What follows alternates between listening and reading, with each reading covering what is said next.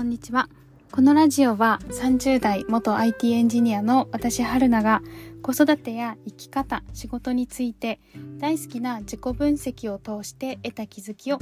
南国なまりで配信していきます。皆さんこんにちは。はい、今日は、えー、土曜日子供たちと私とで一日お休みの日を過ごしました。夫はのお仕事で外出していたので、今日は、えー、ワンオペ、育児、家事。まあ、家事ほとんどしてないけど っていう一日でした。今日ね、あの、すごいメンタル大変だったんですよ、私の。大変だったというか、あの一日を簡単に話すと、朝一、なんか今日怪し、怪しいなっていう雰囲気が私の中で漂ってたんですよね。なんか今日子供と喧嘩しそうだな、みたいな感じの。で、夫にも、ちょ、今日会社行かないでよ、とか言ってなんか愚痴りながらで、あの、娘ともね、朝話しながら、なんか今日喧嘩したらどうするとか言いながら、どうやったら喧嘩しないで過ごせると思うみたいな感じのことを聞いて、娘もね、そう一緒に考えてくれたりとか。あの、ママは無理をしない。私たちは楽しいことを私たちで楽しむみたいな。なんかわかんないけど なんか提案してくれたりとかして。そう。って感じでスタートした一日だったんですけど、なんかね、まあ一日家でダラダラ過ごすのも逆に私がイライラしそうだったから、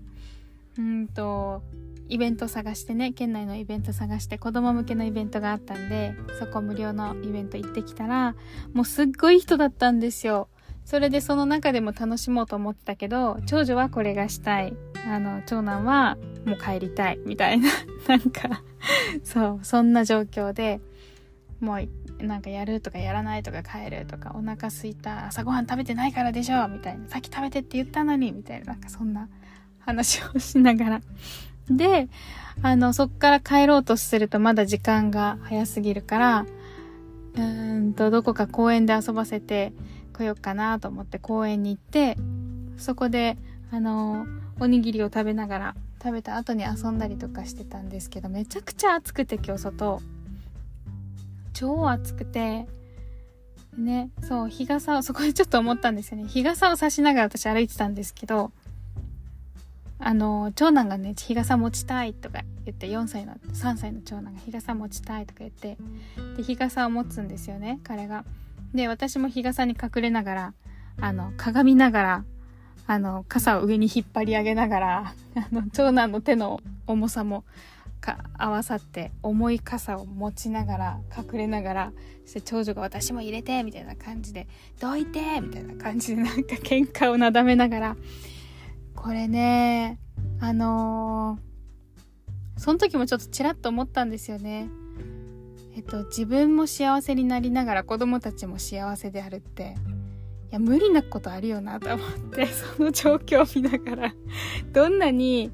あの、イライラしないように自分を、あの、ケアしながら子育てをしたいなと思っていても、この状況でどうやって自分がね、日に焼けないように隠れながら子供たちも、あの、持ちたいっていうその気持ちを尊重しながら、でも私はあの日焼けをするとすごくイライラしそうだなとか日に当たりながら歩いてるとせっかく傘持ってきたのにみたいな感じで 思いたくないなと思いながらそうあのいろいろ考えながらちょっと面白かったんですけどね自分で何考えてんだろうみたいな。そうそう面白かったんですけど、まあ、そのね外で遊んだのが私も疲れて子供たちも疲れてで家帰ってきてあのーちょっとね、お腹痛くなったり、頭痛くなったりしたんですよ。これ結構なんか生理前とかこんな感じになりやすくって、そう、あ、今日そんな日だったのかと思いながら、ちょっとママ休むからって言って、子供たちは動画見たいって言って、なんか YouTube とか見てたんですけど、で、時間決めて子供たちは、あの、遊んだり、各自 YouTube 見たりとかして遊んでて、で、1時間ぐらい休んだのかな。で、それでも私が、えっと、あ、そうそう、休んだんだけど、それでも頭痛が取れなくて、で、私の中でのベストとしては、あんまり薬に、えっ、と、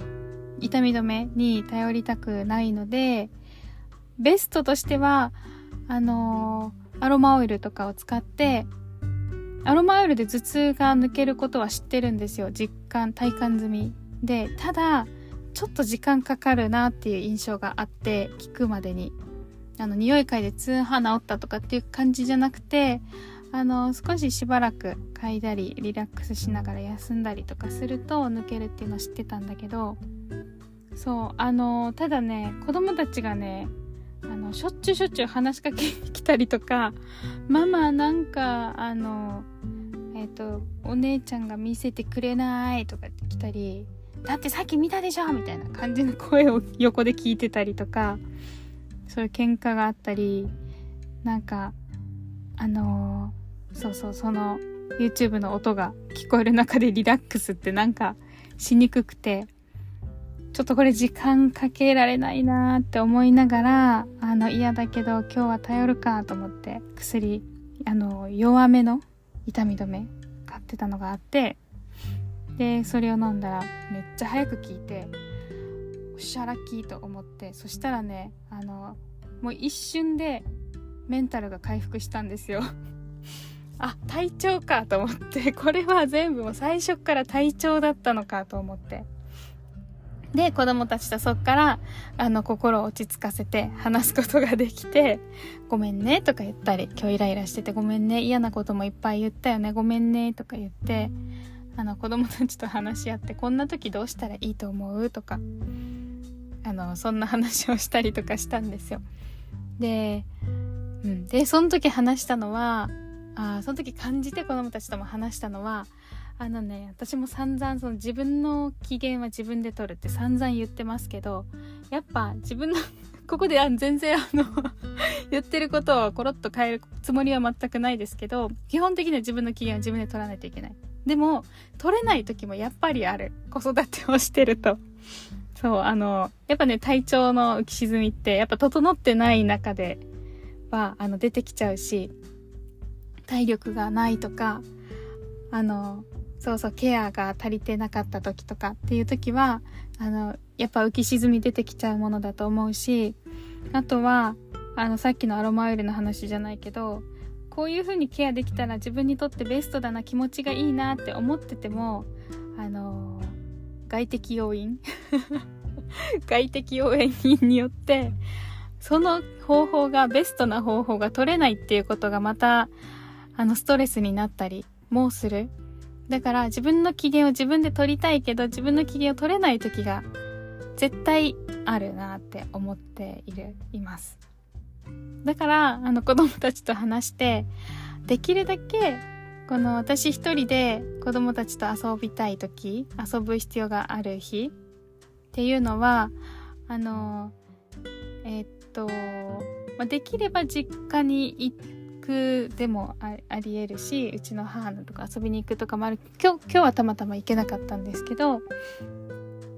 うん、なんていうか、その私に意識が集中しないような方法を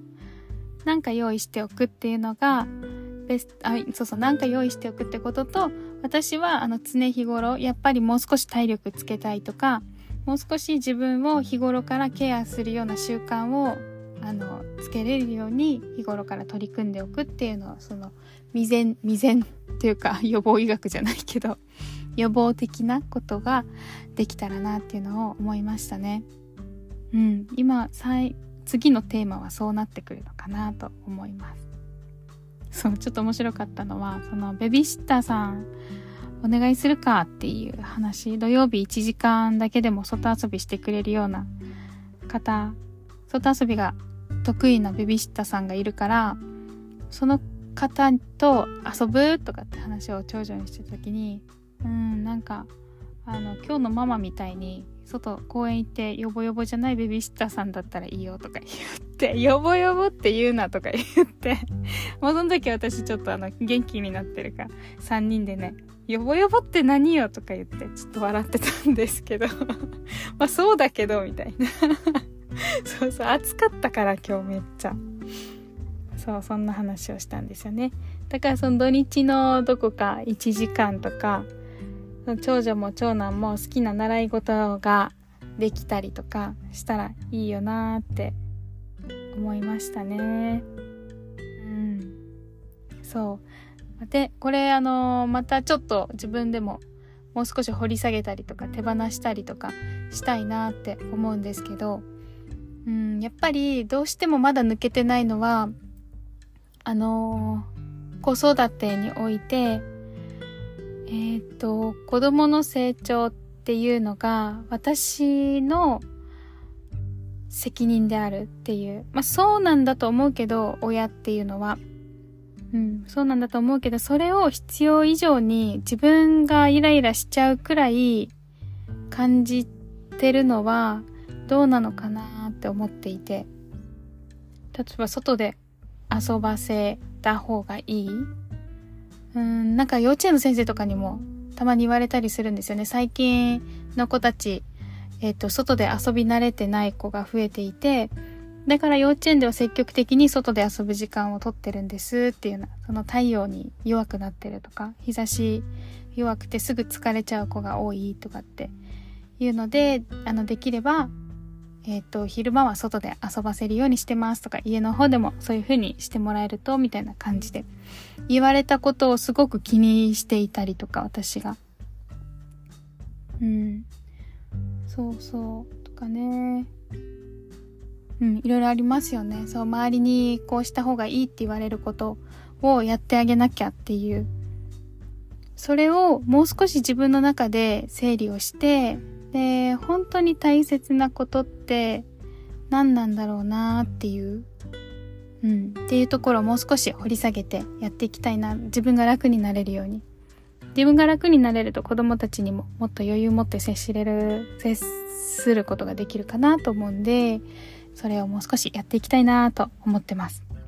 はい。はい。ということで今日は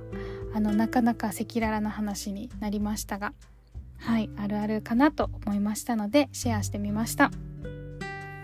はいまた、えー、良ければ次回も聞いてください。